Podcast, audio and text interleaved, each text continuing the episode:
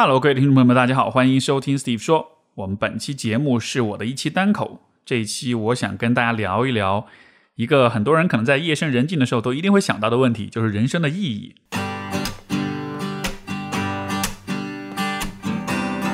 欢迎收听 Steve 说，和我一起拓展意识边界。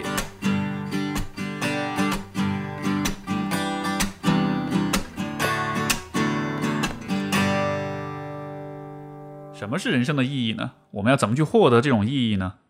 我活着很不开心，很不虚无，应该怎么办呢？这样一些话题，我想大家在自己的精神生活，包括在一些相对比较认真、比较能走心的交流当中，可能都会聊到这个话题。那么这期节目，我想跟大家比较系统的、比较具体的去谈一谈这个话题。具体来说，我会分成五个问题，试图去回答。第一，就是究竟什么是意义？应该怎么理解这个现象，或者是这个心理的体验？第二，就是我们在遇到人生痛苦的时候，对于意义的追问，这个应该怎么去理解？第三，就是从更普世性的角度去讨论人生的意义。然后第四，会聊一聊哪些因素会影响、会阻碍我们去构建、去获得意义。最终呢，也会谈一个更啊底层、更终极的问题，就是存在的意义。所以大约是这样五个方面，想去跟大家分享。首先就是定义，因为我们聊任何话题都需要有一个比较明确的定义，这样子才有一个比较清晰的出发点。那么我对于意义感的一种定义，就当然这不是绝对科学或者完整的定义啊，只是从我的角度，我觉得意义感其实是一种长期的情绪。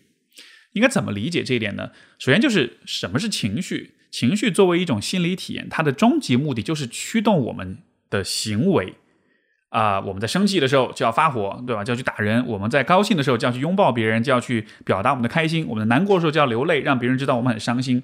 所有的情绪，它之所以会产生，都是因为它能够驱动我们的行为，不管是从呃生理需求的满足上，还是从社交当中。那么，情绪驱动行为，这个是大家都很容易理解的，对不对？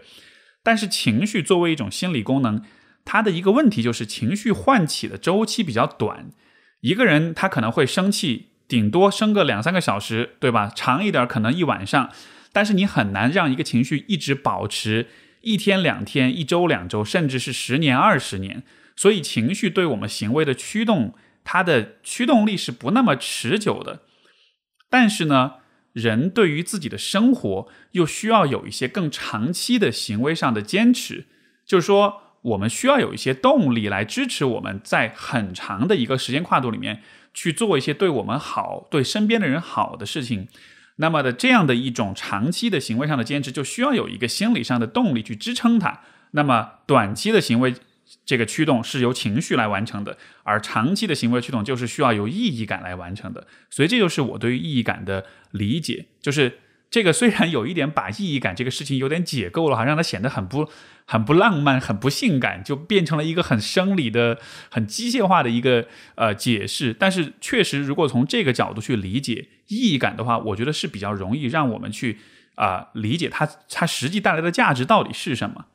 我之所以会这样去定义意义感啊，是因为我思考所有的人的心理现象、心理体验的时候，其实都会带着一个进化心理学的视角去想这个问题。我们在心理上、在行为上啊各个方面体现出来任何一个特质，放在进化心理学的角度来说，都一定是因为它对我们的生存、对我们作为一个物种，包括作为一个个体的发展是有利的。所以在这样一个前提之下，就会看到说，呃，因为进化的过程，进化出任何一个特质，其实都是非常昂贵的。这个昂贵指的就是绝大多数不那么有价值的特质，在进化的过程中都会被排除掉。我们保留下来的所有的特质，都一定是因为这些特质真的非常非常的有用。而在这个意义上来说，今天的我们之所以能够感知到就是意义感，我们之所以会想这个问题，会会觉得人生应该有意义，对吧？就是这种对意义的追求、跟询问、跟构建这样的一个心理功能，这样一个心理体验，它一定是。有非常非常重要的价值，所以它才会一直被保留下来的。它不是一个说你每天吃饱没事儿做，你很矫情的一种想法。就为什么人们忍不住就要去想，对吧？夜深人静，独自一个人走在月光下时，你就会去想到底什么是意义？我应该追求什么样的意义？这样的一种追问，它不是一个我们呃主观上去选择去发问的东西。我觉得它其实是一种很感性的一种渴望。我们想要知道意义是什么，我们对意义充满了想象。嗯，我们之所以能有这样的追问，我觉得。呃，一方面是因为人是有时间想象的，就是我们不同于动物，动物的话，它基本它的注意力只能放在当下，它没有办法想象未来是什么样的。就当然有很多很聪明的哺乳类动物，它也有一定的时间想象，但是人类是可以想在一个很长的时间跨度里进行想象的，也就是一生整个这一生，包括我们可以超越我们自己的生命，去想象人类未来一百年、两百年这样的一个发展的历程。所以，我们这种想象力其实也是给了我们去。询问意义，去构建意义的一种可能性。然后另外一点就是人会做价值判断，就是说我们会去区分什么是好的，什么是坏的。而且不光是物理意义上的，比如说一个食物它有没有腐烂，它能不能吃，呃，或者水干不干净，对吧？我们对于价值的判断已经超越了物理世界的价值判断。我们会去判断，就是比如说这一生过得好不好，啊，我的这一份事业有没有价值，或者呃，我的存在有没有给他人带来快乐，带来。更好的生活，我们能够做价值判断，我们也能够去想象未来。所以把这两个功能加在一起的话，我们自然而然就会去对未来进行一种长期的想象。就是我希望我的未来，甚至是我死了之后，我的家人、我的后代的未来，总体来说是好的。而我需要做哪些事情去实现这种更好的未来？那么我就需要有意义感这样一种很感性的长期的情绪来驱动我。这样的话。啊，不论我今天心情好，明天心情坏，但总体来说，在未来我这一生当中，我的大多数的行为都会把我自己和我身边的人的生活推向一个积极的方向。所以，我觉得这是我们对于意义感的一种比较底层的定义。所以，如果是以这样一个定义去理解的话，你就可以看到，其实意义感这个啊这个东西，它既是感性又是理性的，对吧？它理性的原因是在于，其实它是取决于我们的。感知我们的思维方式，我们的价值判断的，我们需要有一定的对这个世界的认知思考，我们需要有一定的这种讨论啊，究竟什么是好的，什么是有益的？因为我们刚才说，意义感是一种长期情绪，它的目终极目的是驱动我们的行为。那什么行为是好的呢？这就需要我们经过一些理性的思考跟判断，包括跟他人的交流，包括对他人的观察，所以得出这个评判，这个是一个相对比较理性的过程。但同时，我们又说了，它是一种长期情绪，所以它依然是很感性的，对吧？因为人是需要被感性的因素给驱动的，理性对我们的人的驱动非常非常的有限。因为理性的逻辑是啊，就因为人们很不完美，所以人的逻辑会充满漏洞，是有可能被修改、被挑战的。啊，包括人在不同情绪状态之下，其实我们的理性认知也是有可能发生转变的。所以，理性是一个很清晰、很明确的。呃，一种功能，但是它非常的不稳定，而相比之下，感性的驱动力是更加稳定。它虽然更模糊，但它更稳定。所以说，意义感这个东西，我认为它既感性又理性。那么，呃，也有朋友会问，就是意义感和目标的区别又是什么？我觉得目标就是一个特别特别理性的东西。你在任何一个时刻，你都可以去制定一个目标，而且你可以不喜欢你的目标，你可以不认同你的目标，但你依然可以去制定一个目标，对吧？它是我们理性思维、逻辑思维跟分析的这种结果。所以说，目标的构建相对是比较容易的。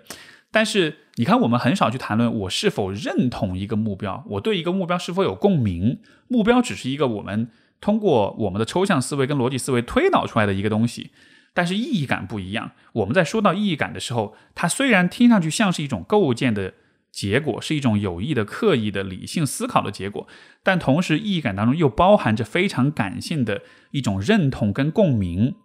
像我们去追寻意义感的时候，你像我们怎么知道什么事情是我们的，是符合我们的意义感的这种追求的，对吧？那一定是因为这件事情它让你心里面有一种很特别的感受。所以说，当我们在寻找意义感的时候，啊，它需要理解，它既是感性又是理性的，它是一种长期行为。然后呢，这种行为的目的就是让我们在漫长的人生当中，在尽可能多的时间里面做的都是比较正向的、比较积极、比较建设性的事情。所以，这是我对意义感的定义。那么，有了这样一个定义之后，我们就来聊一聊关于意义感的不同的几个维度的问题。啊，很多人会问，就是人生意义到底是什么这样的问题的时候。如果有人问我这个问题，我首先会需要向对方确认的一件事情就是：此刻的你是否身处痛苦之中？为什么会这么问呢？我觉得是因为我们在痛苦当中的时候，对意义感的感知和在非痛苦的状态之下对于意义感的感知会有一点不同。这个怎么理解呢？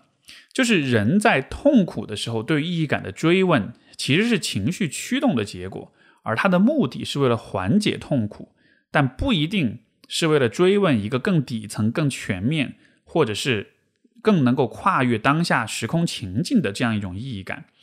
换个角度，换一个更简单的方法来理解啊，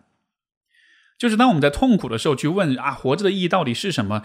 我们问这个问题，只是为了让自己舒服一点，让自己好受一点。我们并不是真的想要很认真、很严肃去思考人生意义的这个问题，对吧？因为你看，这个还是回到前面的定义，就是人的行为是被情绪驱动的。那么，当你在痛苦的时候，那种痛苦的感受会带来很不适、很不舒服的情绪，而这个情绪会驱动你做很多缓解痛苦的事情，而追问意义或者构建。意义其实就是一个缓解痛苦非常重要的一种方式、一种手段，因为我们在痛苦的时候，我们的视野会变得很狭窄，我们的注意力会完全聚焦在那个让我们痛苦的事情上，然后我们会对于整个更大的世界会会看不见，对吧？这个就呃，这个体验大家应该比较容易理解啊，就好像是你饿的时候，你眼里只看见吃的，其他的，比如说风景也好，这个绘画绘画也好，其他的艺术品你都是看不见的，对吧？嗯，但是呢。对于意义的追寻，其实恰恰又需要我们对于现实的这种复杂性有一种更广泛、更全面的一种探索。所以在这样一个情况之下，你就看到痛苦和意义的追寻，其实这两件事情多少是有点矛盾的。就是痛苦让我们更加聚焦，但是意义感是让我们视野更加开阔、更加广泛的理解这个世界。所以说，当一个人处在痛苦当中的时候，这个时候你首先需要解决的问题不是。真正的人生意义的问题，而是解决你的痛苦的问题。这个是我们在思考意义感问题的时候，我觉得特别特别重要一个区分。啊，因为人在痛苦之下去构建出来的意义感，和你在恢复平静了之后构建出意义感可能是不一样的。所以你需要先看看你自己是否处在痛苦当中。但是我这么说不是在评判痛苦中的意义感的追求啊，就是不是说啊，好像这种意义感就是。就是假的，就是给自己一个说法，给自己一个交代，就这是没，这是没有用的。其实我觉得很多的人在成长的过程中，恰恰是因为他遭遇了意义感，他才会被激发出来那种对，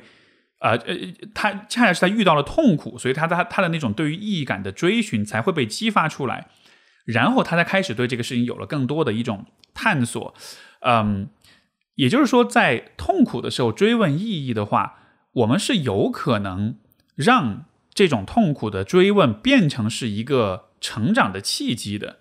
这个地方的原理是在于啊，当我们在相对比较年轻的时候，然后这个时候遭遇了一些痛苦，然后这个时候其实刚好你对于整个世界的了解是很少的，然后你对于比如说人的复杂性，你对于人际关系的复杂性，其实了解也比较少，对吧？比如说举个例子，我们经常听到就是小的时候我们看到父母吵架，我们对于吵架这件事情有一个非常感性的反应，就是它很可怕，它让我们感到很恐惧。它让我们觉得这个家庭或者说整个世界都要分崩离析了，所以这种时候我们会有很强烈的情绪反应，它会让我们感到痛苦。那么我们在看到这种痛苦了之后，自然而然就会有一种好奇，就是就是为什么父母要吵架，对吧？这个吵架的意义是什么？包括也也许当你再大一点的时候，你也会联系到更深的问题，就是既然父母这么的不开心，那么他们为什么要生下我？那我的存在有意义吗？呃，他们把我生下来又是为了什么呢？就是就是这个痛苦的体验，它会激发你有这样的一些思考。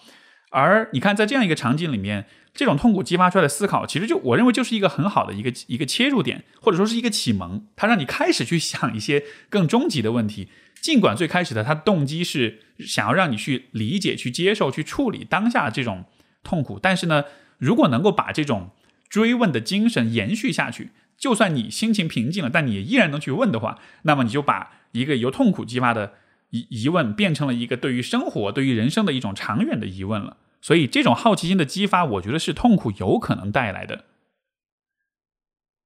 那么，意义感的构构建，为什么它能缓解痛苦呢？其实是因为它能让你在更长远、跟更广泛的视角上看问题，而且通常这样的视角也会让你，就是也会鼓励你更加积极的去生活，做出更正向的行为选择。什么意思呢？你看，比如说我们在。啊，比如说你谈恋爱分手了，分手了之后的，一般通常来说，前面第一个月情感上都会有非常多的痛苦的感受，对吧？然后这个时候你可能会变得非常的颓废，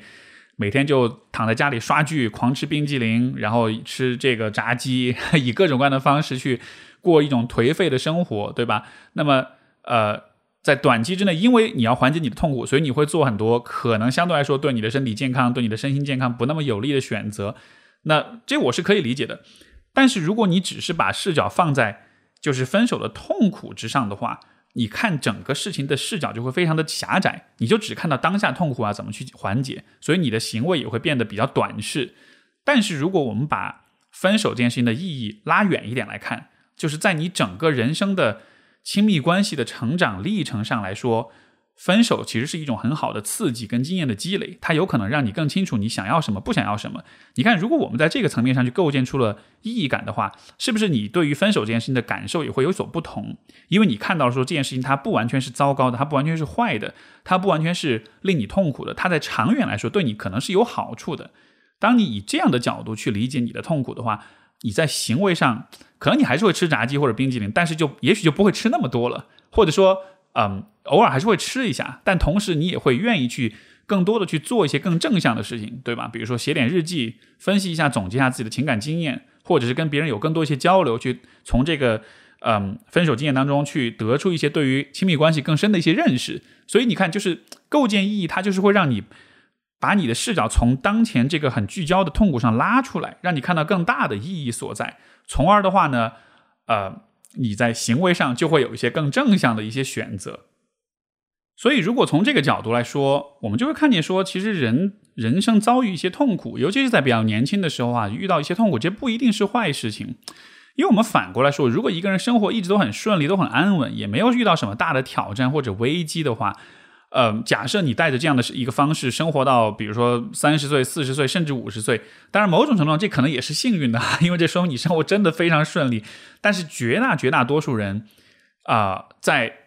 十几岁、二十几岁，甚至几岁的时候，他一定是会遇到一些很大的一些冲击、跟创伤、跟痛苦的。所以在这种痛苦之下所激发出来的那种，就是说痛苦带来短期的情绪驱动，而这个驱动会激发你去。试图构建更长期的意义感，去追问更大的关于意义感的问题，所以这样一个激发的过程，它未必是坏事情。当然，这个也取决于你的选择是什么样的。你可以选择去因为痛苦而追问意义，但是你也可以选择不这么做。也有很多人他就是回避这个问题的。很常见的一个现象，其实就是我们的上一代父母那一辈啊，如果你对于比如说五零后、六零后出生的父母，如果你了解他们的成长经历，那你大约是了解，就是他们在小的时候是经历过一些非常特殊跟非常痛苦的阶段的，不管从物质生活还是从精神生活上来说，都是会有创伤的，对吧？但是你会看到这一代人，他们对于他们自己的痛苦的那种反应就会不同，并不是每一个人都因为经历了这些痛苦而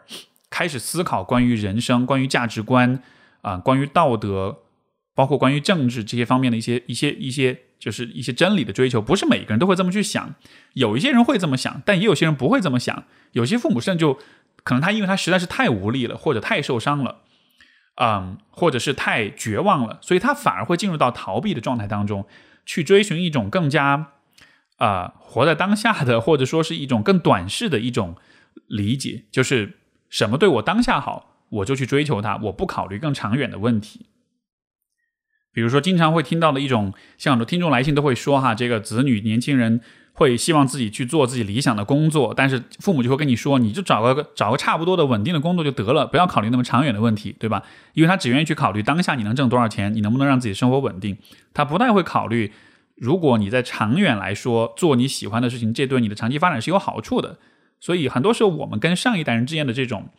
冲突，可能就是来源于此。啊，就是相对来说，上一辈人比我们不更为的聚焦在短期的及时的满足上面，他不太会考虑更长远的问题。当然，这个说到这儿，我就再多说一句啊，就是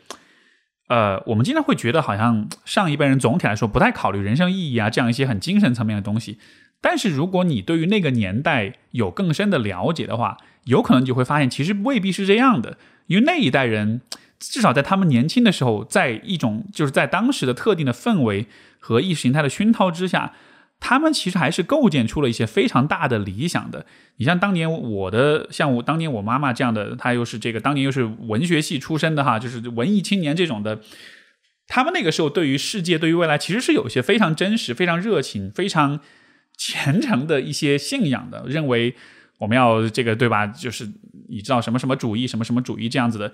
但是在啊一个阶段之后，他们的信仰是经历了很大的一个幻灭的过程的。所以从这个角度来说，我不会认为上一代人就就好像是比我们更。更短视，或者是更没有精神追求一样，我觉得也有也有可能发生的事情。就当然这个每一个家庭不一样，但你可以去问问看你的父母。就很多那一代人，他们经历过一个本来拥有一个强大信仰，但是破灭的过程。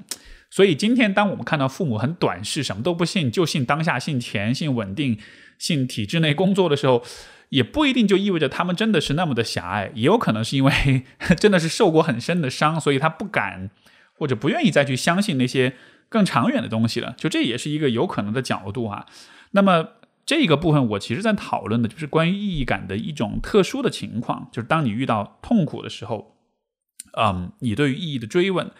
那么它的问题就是在于这种时候的追问更多的是为了缓解痛苦，但它的机遇、它的可能性就在于你有可能由此开始走上一条追寻意义感的道路，包括比如说。啊，前一段时间的这种，有一些朋友跟我讲，他们有政治性抑郁啊，看到比如说关于疫情这期间的一些很糟糕的事情，然后就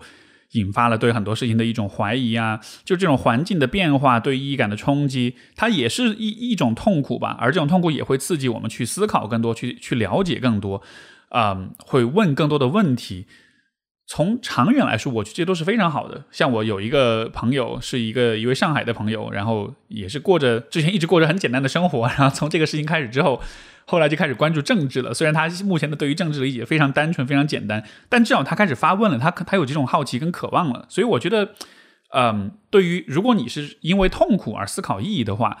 我想要给你的一句话就是说，嗯，现象不是真相。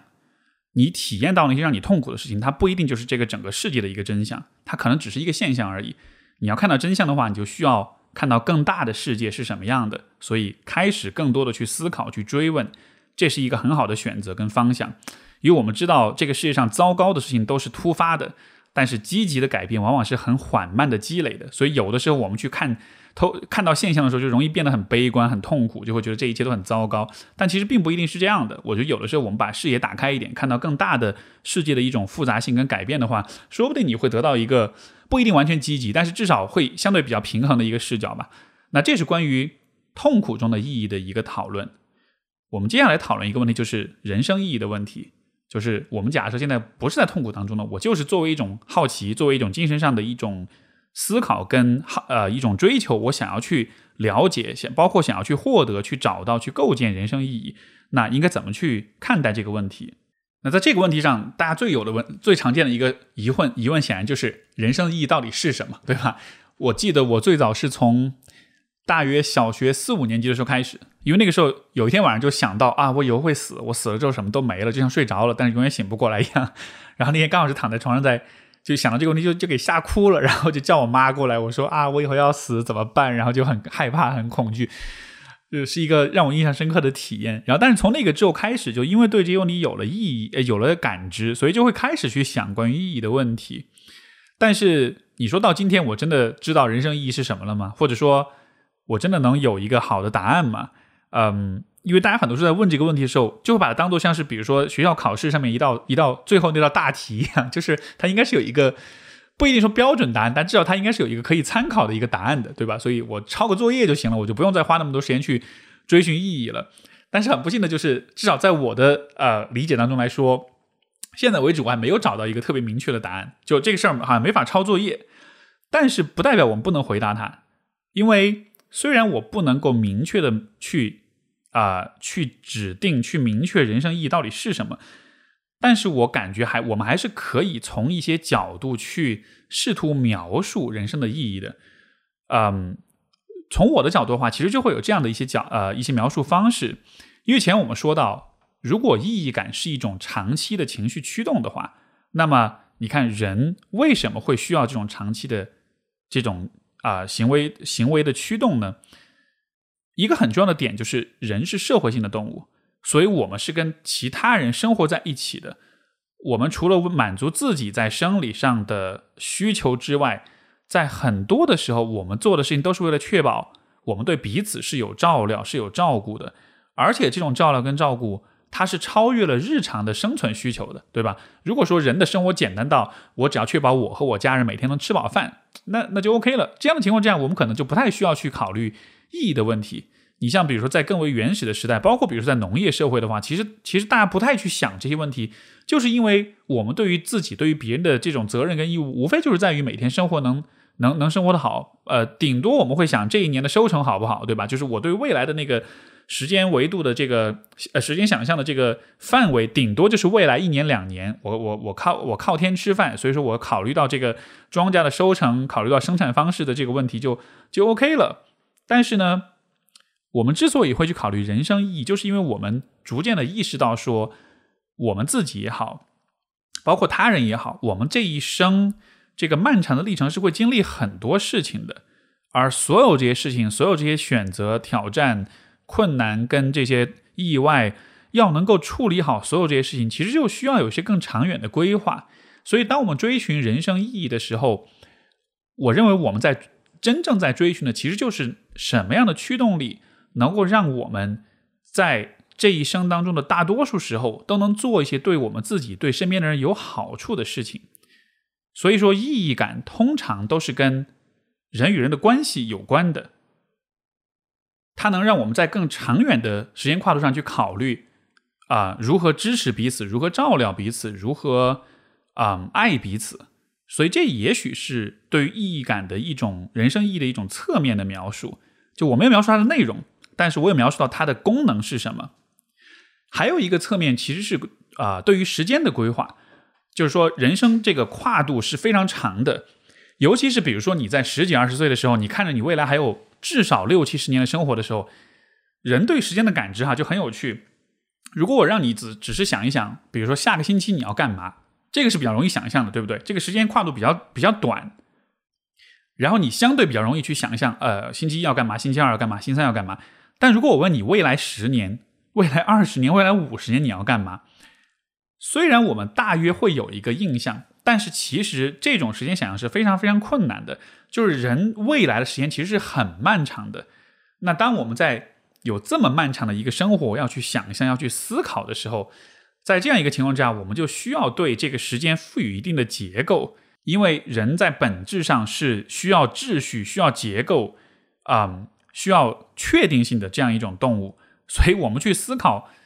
呃，在时间意义上的这种人生的整个跨度的话，你这一生到到底要干嘛，对吧？你要怎么安排，甚至说你要怎么打发你活着的这个时间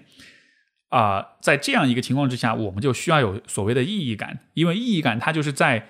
我们相对模糊、对未来的想象力相对模糊的情况之下，我们依然能够大致的描述出我这一生想要怎么去度过，所以。通常来说，我们想象我们去回答意义感这个问题，或者我们构建意义感的时候，我们得出的答案多半都跟长期的一些话题有关。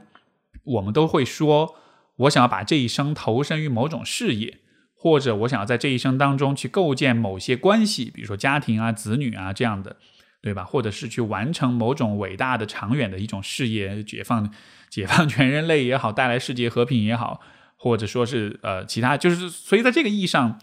呃，意义感是对时间的一种规划，是我们试图去对未来、对长远的未来做一种想象的过程。所以这也是意义感的另外一个侧写。但是为什么意义感这件事情没有办法能抄作业呢？为什么不能找一个特别聪明的、智慧的这个哲学家或者学者给出一个答案，然后大家就照着他去，对吧？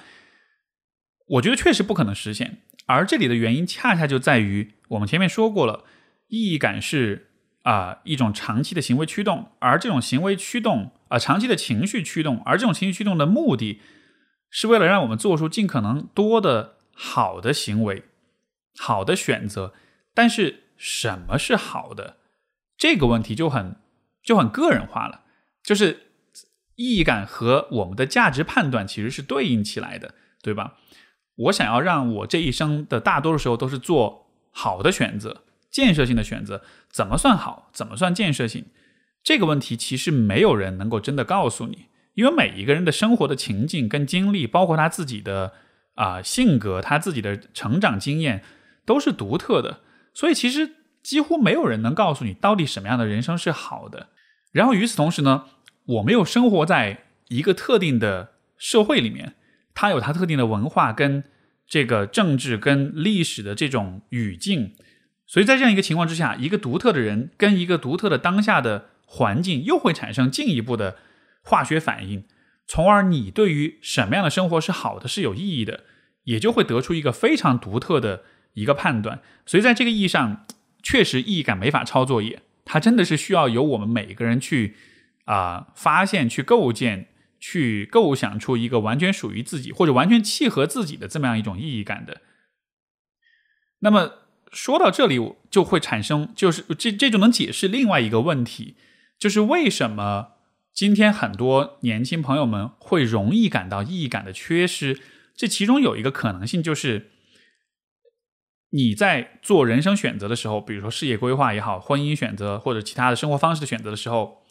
有可能你已经放弃了自己的独立的价值观的这种建设了。就是你选很多事情，其实那个价值判断不是由你来做，是你身边的人帮你做的，或者说是社会帮你做的，对吧？比如说很常见的情况，如果你正在做一份你很讨厌的工作，家里帮你安排的工作，或者是你啊因为家里的这种结婚生育的要求。而找了一个其实没有那么喜欢的人结婚。当你遇到这种很身不由己、呃言不由衷的这种状态的时候，通常你都会有意义感缺乏的这种感受，会有很虚无的感觉。这个时候的虚无就是来源于你没有为自己啊做出价值判断，所以你没有办法去让你的意义和你的行动产生一种统一。因为外界的价值观、价值判断通常来说。其实都是比较武断的，都是比较单一的，都是从一个单一的维度来定义你的，对吧？比如说，一个工作它是稳定的，一个婚姻它是门当户对的，就是这样的价值判断，我不能说它一定是不准确或者是错误的，只是说它太单一了。但是人的独立的价值判断其实是很复杂、很丰富的，因为人本身就有各种各样的情绪、跟需要、跟愿望，所以我们在做为自己做价值判断的时候，这其实是一个很复杂的过程，我们没有办法用一个。维度去描述所有的东西，所以外来的价值判断，它的很大一个 bug 就是它太简单粗暴了。呃，不管是正能量也好，还是意识形态构建的意义也好，它都是会让我们觉得很很假，或者说我们心里面不会有共鸣感，对吧？因为它不期和我们内心那种复杂的、多元的、丰富的那种意义的渴求，其实是非常的脱节的。所以在这个情况之下，你就会看到，如果你的人生选择是由一些外在的比较单一的啊价值判断帮你去啊替代你自己的价值判断的话，那么你很有可能就会出现意义感缺失，出现虚无无意义的这种感觉。你就像如果比如说你家里面像你父母或者你知道某些亲戚哈，比如说这种他可能一辈子都在体制内工作的，他退休之后其实很容易有着一个心理上的一个冲击，就是一下会失去那种人生意义跟方向，对吧？嗯。当然，我不是说体制内工作不好啊，这个地方没有任何 就是评判任何职业的这个 意思，因为去也也是很也是为人民鞠躬尽瘁的一个工作，对吧？还是要承认这样的价值的。但只是说作为一个个体来说，很多时候你在一个特定的环境里啊，让集体的价价值判断替代了你个人的价值判断之后，你自己就确实是会有虚无感。尤其是当你从这个身份里面走出来，你不再需要啊啊这种。就是这种价值判断来支撑你的时候，当你需要重新面对你自己的人生意义的时候，你确实就会觉得好像我没有办法去做这种判断。所以，我刚才讲这些的目的是想说明，意义感它根本上来说跟我们的价值判断的关系非常非常的深，而价值判断是一个我们需要尽可能去自己去构建，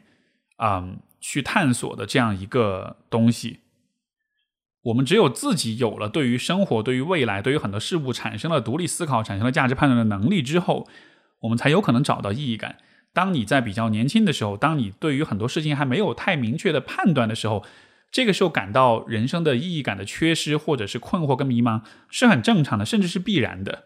而这个时候，我觉得也要谨慎的一点就是，我们在比较年轻的时候，啊，比较无知的时候，这个时候我们能感觉到那种价值感。啊，价值判断和意义感的缺失，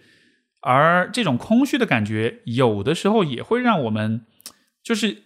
想要很快的找到一些答案，从而我们就很容易被一些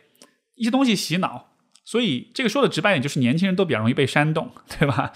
为什么容易被煽动呢？因为我们缺，我们缺了之后，就希望别人来告诉我们是怎么回事儿，就好像是我很需要抄作业，我这时候特别着急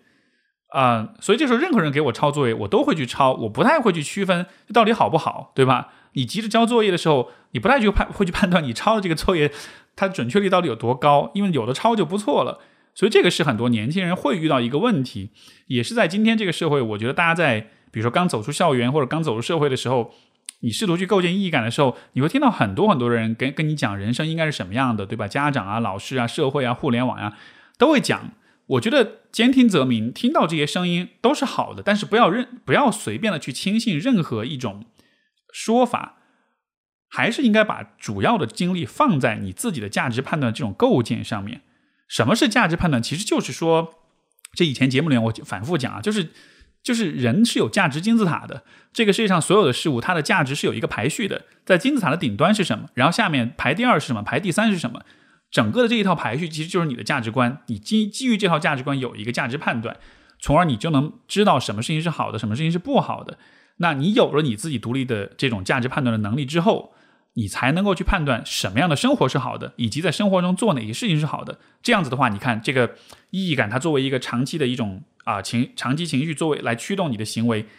它就运转起来了。所以，当比如说你像我自己的话，到了现在这个年纪，我对于事情的判断，我对于事情的轻重缓急啊，优先级的排序相对来说更清晰一些了。所以在这个时候，我以前比如说二十多岁的时候，会有那种空虚感和那种意义的缺失感，相对来说就会好很多。因为我现在大概知道，在未来的生活里面，哪些事情是我要重点去关注的。而我在接下来的，比如说五年、十年里面，我就应该花时间精力，主要去关注这样一些事情，对吧？比如说，在我看来，家庭是非常重要的，和身身边亲密的啊人之间的连接是很重要的，以及比如说思想上的这种自由和不断的学习提升是很重要的，包括比如说对这个社会做一些有价值的事情也是很重要的。那么我未来的人生意义基本上就是会围绕着这三件事情去展开啊，从而我的所有的行动。当我在有很多事情可以选择的时候，我就会更倾向于选择跟这样一些事情相关的啊这种选择或者行为上面。所以这样子的话，意义感就运转起来了，就我就能够成功的比较运比较顺畅、比较顺利的被我的意义感驱动，去构建、去规划、去设计我的整个生活。所以这就是当人生意义进入到一个比较良性运转、比较成熟的时候，它可能会带来的一种啊一种状态。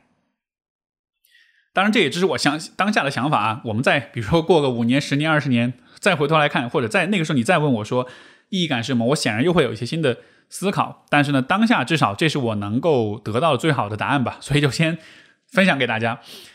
好，那么这是关于人生意义的问题。接下来我们再来说啊，第四个问题就是什么事情会阻碍或者会影响意义感的啊获得？那么这当中就有几个不同的话题，我们要展开讨论一下。第一个问题就是，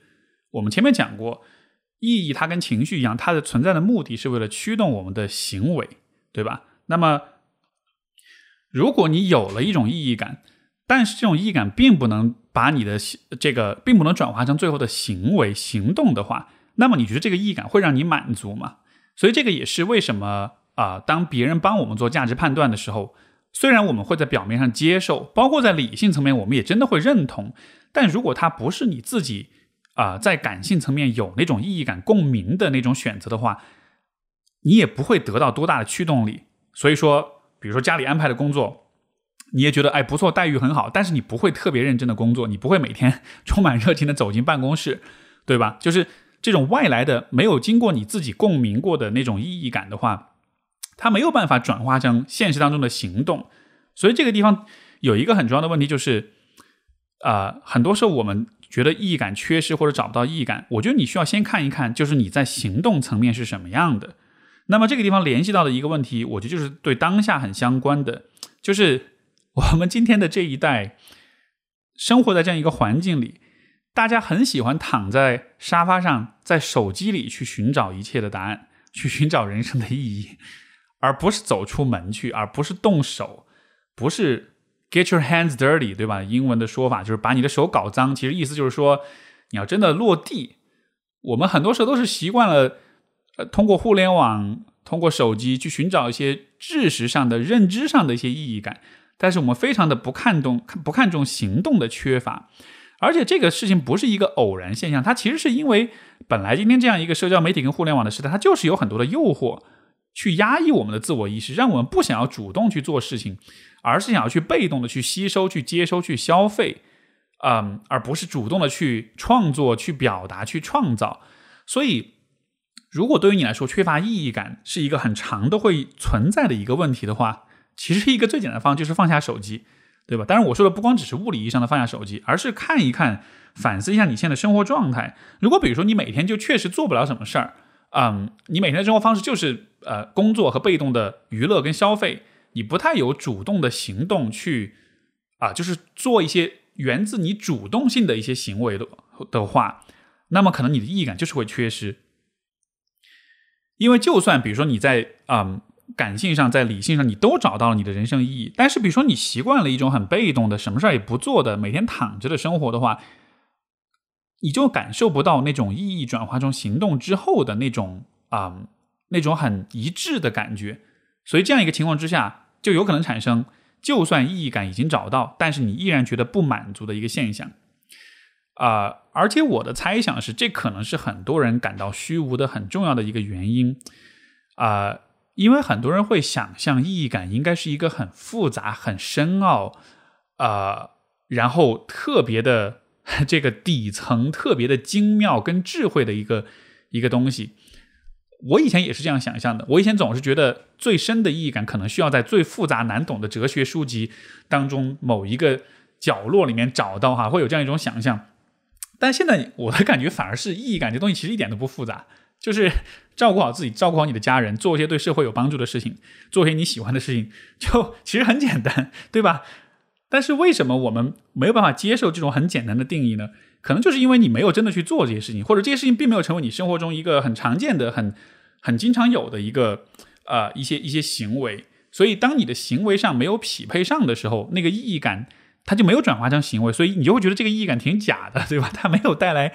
没有带来预期的结果。因为我们前面说了，意义感是一种长期情绪，它驱动我们去做一些好的事情。如果你发，如果你明明有一个意义感，但它并没有驱动你做一些你认为好的事情，就算这个意义感真的是你人生真的是是你人生意义感的归宿，但是你还是会觉得好像啥也没做，所以这个意义感有可能也许不对，也许得找另外一个，对吧？所以如果你经常容易感到虚无，我觉得先看一看你当下的生活状态是什么样的，你在多大程度上是一个。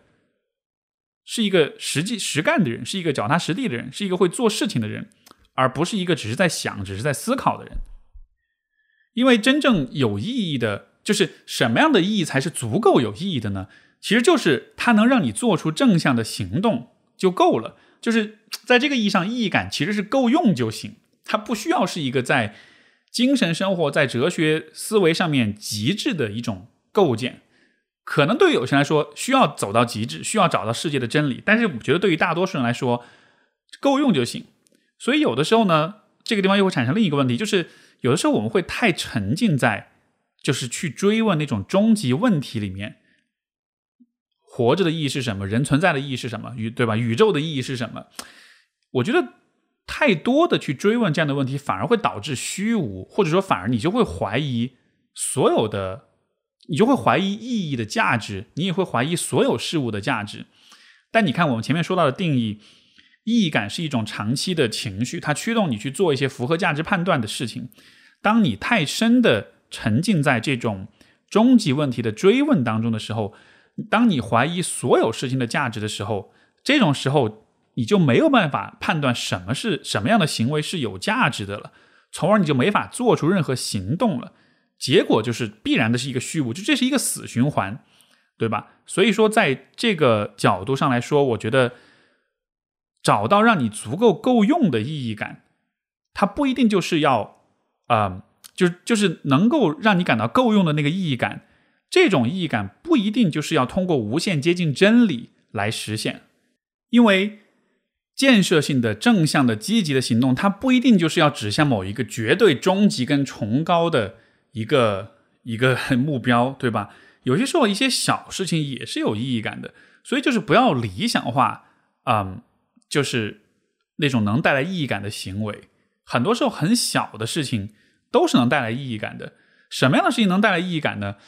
我其实会有两个建议啊，就是如果你确实觉得你是那种生活中这个想的特别多，但是行动很少的人，我会鼓励你更多的做这两类事情。一类事情就是去多做一点那种你并不是总乐意做的事情，就是有些事情你是有的时候乐意做，有时候你不乐意做的，对吧？比如说对我来说，做饭就是这样一个例子。有的时候我很想做饭，很喜欢做饭，很享受这个过程，但有的时候我会犯懒。但是如果我更多去做这样的事情的话，通常做了之后，我就会觉得还蛮开心的。因为不乐意做的时候，可能不是因为这事儿本身不好，而是因为各种各样的原因，我懒了也好，或者其他的一些因素也好。包括还有一些事情，就是你做完之后从来不会后悔的事情。这个我估计很多人对很多人来说，其实运动锻炼就是这样一个事儿啊。你去你你做之前啊，心里各种不想，各种哎呀，就是对吧？各种懒惰，各种逃避，但是。你运动完了之后，你都会觉得很开心。像我每次去这个八柔训练，我去之前我都特别抵触，我总想找点理由就不去了。但是我逼着自己去，然后从这个馆里练完了出来，走在大走在大街上，就会觉得心里面特别平静，特别舒服。而永远都会想啊，幸好我今天来了，幸好我今天来了。所以我们在生活中是有很多这样的事情的，你并不总乐意去做，或者是你做完之后从来不后悔。你多做这样的事情，你的生活的意义感一定是会增加的。以及就是打破那种什么都不想做的习惯，因为很多时候这种习惯才是无意义感的来源。如果你能改变这种习惯的话，你就会发现，其实人生意义感这个问题也许没有那么的复杂。那么跟这个点相关联的一个问题就是，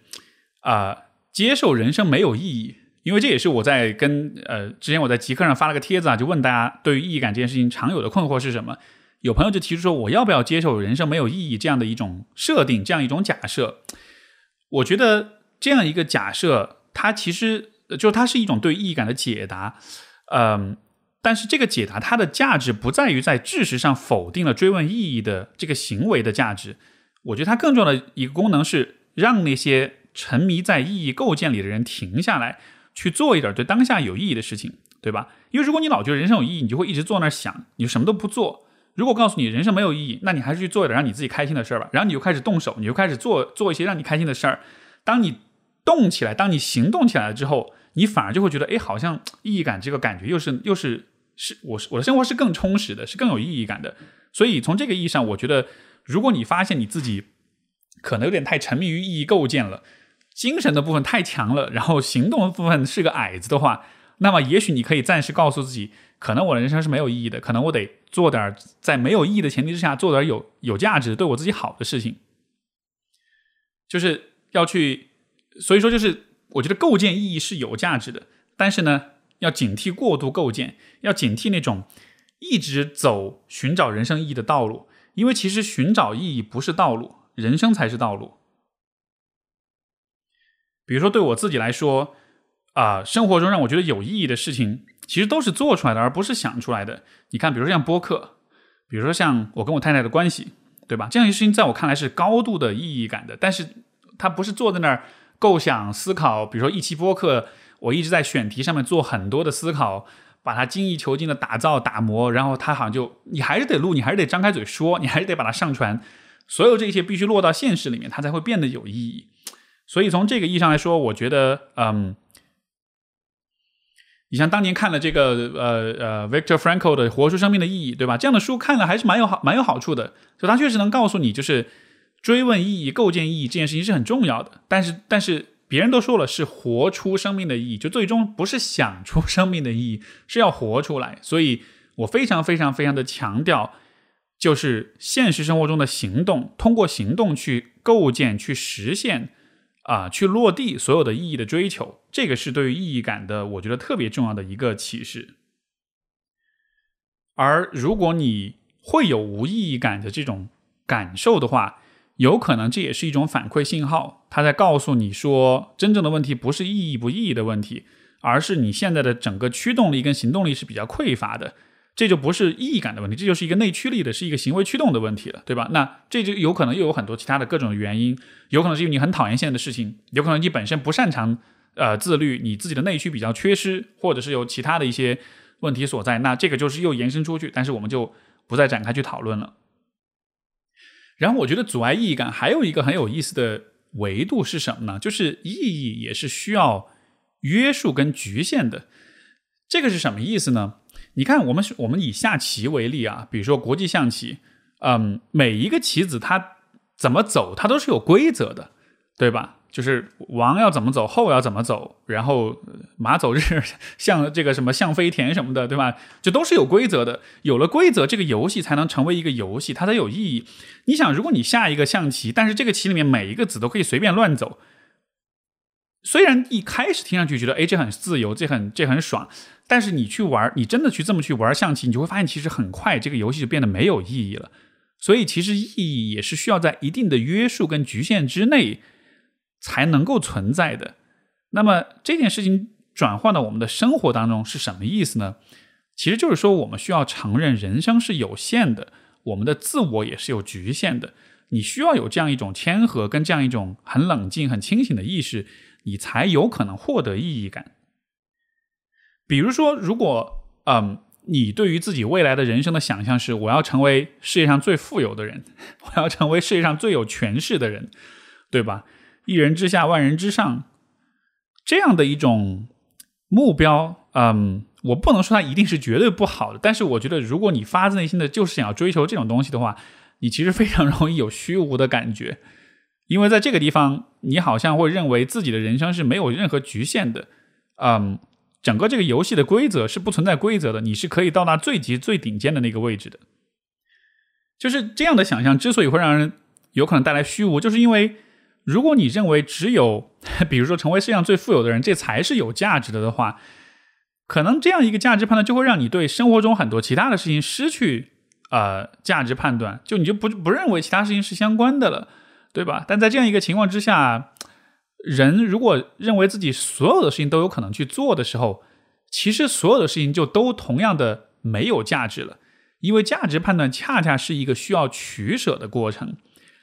而什为什么我们要做取舍呢？恰恰是因为人都是有局限的。就最直接的例子就是人都会死，对吧？所以在一个有限的生命里面，你才需要去考虑哪些事情是你特别需要去做的，你才能够形成价值判断。如果假设一个人从来都不会死，像我们如果有一天技科学技术发展，然后我们都长生不老了，这听上去不错，对吧？但是如果你仔细想想这事儿，如果一个人长生不老，永远不会死的话，那你这辈子要怎么过？所有的事儿都可以以后再做，我当下不需要做，对吧？反正以后时间有的是，永远无穷的尽、无穷无尽的时这个时间，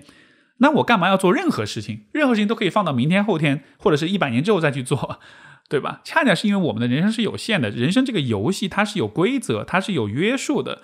所以说我们才需要做取舍。有了取舍，有了价值判断，我们才会有意义感的这种感受。所以这一点引申出的啊，我的一个想法、一个思考就是，虽然小的时候我们会被家长、被老师教育，我们要有宏大远大的理想，对吧？要成大科学家，要为世界世界的发展做贡献什么的。但是我今天反而是觉得，作为一个普通人，其实我们也可以接受，说我不一定要有那么大的理想，我量力而行就好了。如果比如说，OK，呃，你你你家里背景特别牛逼，对吧？然后能把你送到很好的学校读书，你以后接手家里的生意，真的是有可能成为中国首富的，这就不一样了。但是，我比如说我对我自己的判断，我就是一个普通人家出来的孩子，我也不太可能有一些意外和一些飞来飞来横运，能够让我一下走到一个很大的层面上去做很多大的事情，这些事情不太可能发生。我接受我就是一个普通人，作为普通人，我有很多很多的局限。而我能做的就是在这个局限之内，我尽可能最大化我能给自己、能给身边的人带来的价值，这样的一个有限的意义感，我觉得反倒是让人更加满足的。就好像是你把你的意义感放在一个小小的杯子里面，这个杯子一下就填满了。如果你把意义感倒进一个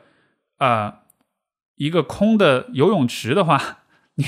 你倒进去就等于没倒，对吧？所以这个容器的大小。这个意义感的容器的大小是一个我们需要去思考的。每一个人的这个容器大小肯定是不同的，但是我觉得，如果你经常容易感到虚无，你也要看一看，是不是你把自己这个容器设定的太过大了，大到你做任何事情都没有意义了。这是另外一个关于虚无感、无意义感的一个思考。然后呢，嗯，这个人生十二法则第二本啊，就是我翻译的那个乔丹·彼得森的《人生十二法则二》，它的第四章里面有说过。就是意义感是来源于责任感，啊，我觉得这也是一个去获得、去追寻意义感的一个很重要的一个途径，就是通过责任感去找到意义感。这个地方，我觉得对于尤其我们中国的听众跟读者来说是特别重要的，因为在我们的从小的教育当中，每当说到责任感的时候，其实会有一种让人很不舒服的感觉，因为我们说到责任感，往往是说的是啊，就是我欠了别人的，然后我要去回报别人，所以我的责任感是一种基于亏欠，是一种要回报、要感恩的这样一种责任感。这种责任感呢，在道德上，它确实给你带来压力跟动力，但是你心里面很难去认同它，对吧？所以责任义务这个事情，我觉得放在这种嗯，就是道德化的语境里面，其实是让人很不舒服的。所以每当说到责任感，大家都会很逃避，会很抗拒。但是，不是所有的责任感都是源于这种道德压力、这种义务。有一些责任感可以是发自内心的，而这种发自内心的责任感，它就是能带来意义感。这个具体是怎么回事呢？啊，如果你有看这一章，呃，其实你就会知道，就是我们可以这么理解啊，因为人是活在时间维度上的，所以当下今天的我是一个特定的自我，对吧？这个这个其实这个观点之前节目我已经讲过了，这里再再重述一遍，就是当下的我是一个人，下一秒钟的我也是第二个人，再下一秒钟，再下一分钟，下个月、明年、十年之后的我，就有很多很多个我，对吧？那么什么是责任感？责任感其实就是。你今天做的事情，对明天的你、后天的你、下一个星期的你、未来的你都是比较好的。如果我今天放纵我自己，当下的我很开心，但明天的我会很不干会很不舒服。五年之后的我健康状况可能会很糟糕。那么这就是不所谓的不负责任的行为。负责任就是你做的事情要对尽可能多的人都是好的，这才叫负责任。所以这个地方我讨论就是自我责任。就是你对于自己负责，是因为你的自我是一个时间维度上非常多丰富的存在，你要同时对很多很多，甚至是无限多个你在负责。所以，当你为自己负责的时候，你就是尽量需要照顾好每一个自我，对吧？如果我们把所有这些自我放在一起，它也是一个小社会，所以这种自我责任也是一种社社会责任感。那你理解了这一点之后，你就更容易理解你对别人的责任感了。就是今天的你的行为对于身边的人，他们在。当下，包括在未来，都是会有一些影响的，尤其是跟比较亲近的人，你的伴侣啊，你的孩子，你的父母什么的。所以，责任感在这个意义上，其实就是你做的事情是尽可能在对于不同的人，在不同的时间维度上都是比较好、比较积极的。当我们看到了这种责任感，当我们愿意发自内心的去因为这种责任感而去做一些对大家都好、对自己也好的事情的时候，这种责任感就能带来很深的意义感。而这个问题，我觉得恰恰是可能相对年轻一点的朋友们，嗯，寻找到人生意义感的一个很重要的方向。因为比如说，当你在可能二十多岁，你刚刚毕业，然后这个时候呢，你跟父母，呃，因为你刚刚独立，对吧？你也不太想理他们，然后你还没有结婚，还没有成家，跟身边的朋友们呢，也都是基于吃喝玩乐一些友谊建立起来的。所以这个时候，其实你跟身边的人那种关系，相对其实是一个比较浅的阶段。对吧？你刚刚摆脱了家庭的束缚，刚刚想要自由，在这种很自由的情况之下，好处当然就是你什么都能做，你的生活没有人能够左右你。但是它带来的一个潜在的一个影响，就是你跟身边的关系都不近，所以你就没有办法找到那些你愿意为之而付出的人，从而你的责任感和他所带来的意义感相对就会比较弱。你像我自己，我在结婚之后，在有了家庭之后，啊。那种责任感的增加，在一开始我其实是有点不适应的，但是后来慢慢慢慢的，就是当这种责任感逐渐的超越了很多很多的事情，成为了你最关注的问题的时候，其实反而意义感就增加了，因为你就知道你的生活要怎么规划了，你就知道未来的生活当中哪些事情是我一直要坚持去做的了，对吧？所以你看这个地方意义感的那种长期驱行为驱动，它的它的功能就实现了。所以，当你在比较孤独，在跟周围的人连接都不深的时候，这个时候我觉得也是比较容易有虚无的感觉的。而当你能跟一些人，其实不管是伴侣、是朋友、是老师、学生，呃，包括重新跟父母，就是走走的亲近，成年之后以成年的身份去亲近父母，就是建立这种比较亲密的连接之后，你就更多的需要去肩负起一些责任，需要为了，嗯。不管是自己还是为了别人，更多的付出，而这个时候就能带来更多的意义感，所以这也是我觉得获得意义感或者重塑意义感的很重要的一个途径。然后还有一个点，也是算是一个一个小建议，就是很多人其实我问他说，你做哪些事情比较容易带来意义感？通常就是有两个方向，一个就是跟他人有关，付出创造价值，对吧？另外一个就是跟大自然互动，就是人在和在自然界当中是能体会到很强烈的意义感的。嗯，不一定是所有人，但是我觉得对很多人来说，你面对一个非常壮阔、非常美妙、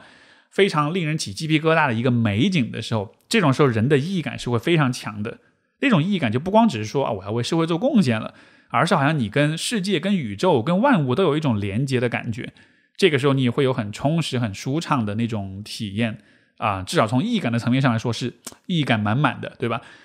为什么会有这样一种体验？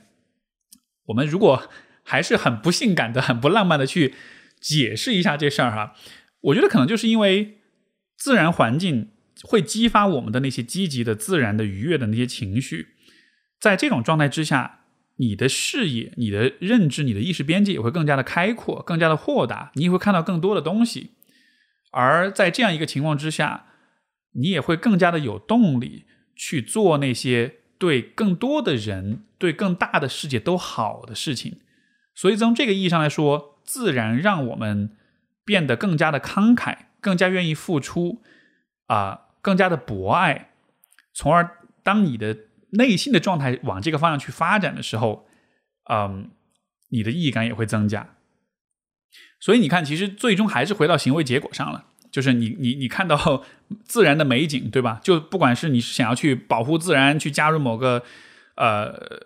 这个野生动物保护协会，还是你想要去更好的照顾家人，还是你想要去更多的去带着有爱跟博爱的心态去看待世人，或者看待这个世界，善待小动物，任何的事情，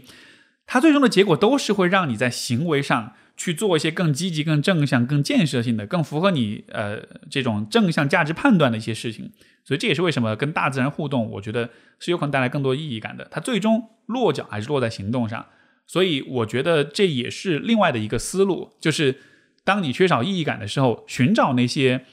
能让你有更积极、更愉悦、更开阔、更豁达的心态的这样一些场景。嗯，有的时候其实是通过，比如说文艺作品；有的时候可能是通过跟自然的接触；有的时候也可能是通过跟不同的人的这种交流对话，对吧？但不管是什么，拓展、开阔、愉悦、放松，然后。爱、同情、关怀这些情绪越多，我觉得人的意义感也是会越强的。所以现在为止，我们讨论了几个问题啊。第一个就是意义感到底是什么？我们有讲到，意义感其实从一个很 比较比较明确的定义来说，它就是一种长期情绪，它驱动着我们在长期的一个比较长的时间跨度内去做一些积极的、正向的、建设性的事情。我们讲到了，当人在痛苦的时候，这种时候对于意义的追寻可能是一个比较独特的情况。我们应该怎么去做？我们应该怎么样去把它转变成一个，嗯，开启意义追寻的一个学习跟成长的经验？我们也讨论了人生的意义感究竟是什么？我们怎么理解意义感这个东西？刚刚也讨论了哪些事情是会阻碍我们的意义感，尤其是这个想太多做太少这样一个问题。那么。在节目的最后的部分，我想再走到一个更深的层面去聊一个，因为前面我们说了哈，就是意义感其实够用就行，它能驱动你做一些积极的事情就行。但是对于那些更加好奇，在呃认知上、在精神上有更深追求的人来说，其实还是没有办法忽略这样一个问题，就是存在的意义到底是什么？这样一个，比如说像我，嗯，我现在觉得生活中意义感是足够的，但是我依然会有这样一个好奇，就是。更本质的意义到底是什么？这样一个问题依然是会存在的。那我估计很多朋友也会有这样的一个呃好奇哈。就算你解决好了生活中的意义感的问题，但是你在内心最深处，你还是想要一种更接近真理的、更接近、更极致的一种答案。那么怎么去理解这个问题呢？这个地方我也分享一个啊，一我的一个思考。呃，其实都不是我的思考啊，这其实是我从一个英国的作家和一个哲学家，做叫做 Alan Watts，然后我听过他的一个演讲，这个演讲当中其实就提到一个点，他基本上就我觉得是用一个特别好的方式去啊阐述了就是存在的本质，呃，他的逻辑大概是这样的，他就说，如果我们要讨论一个东西的存在的话，我们其实是需要有参考跟对照的，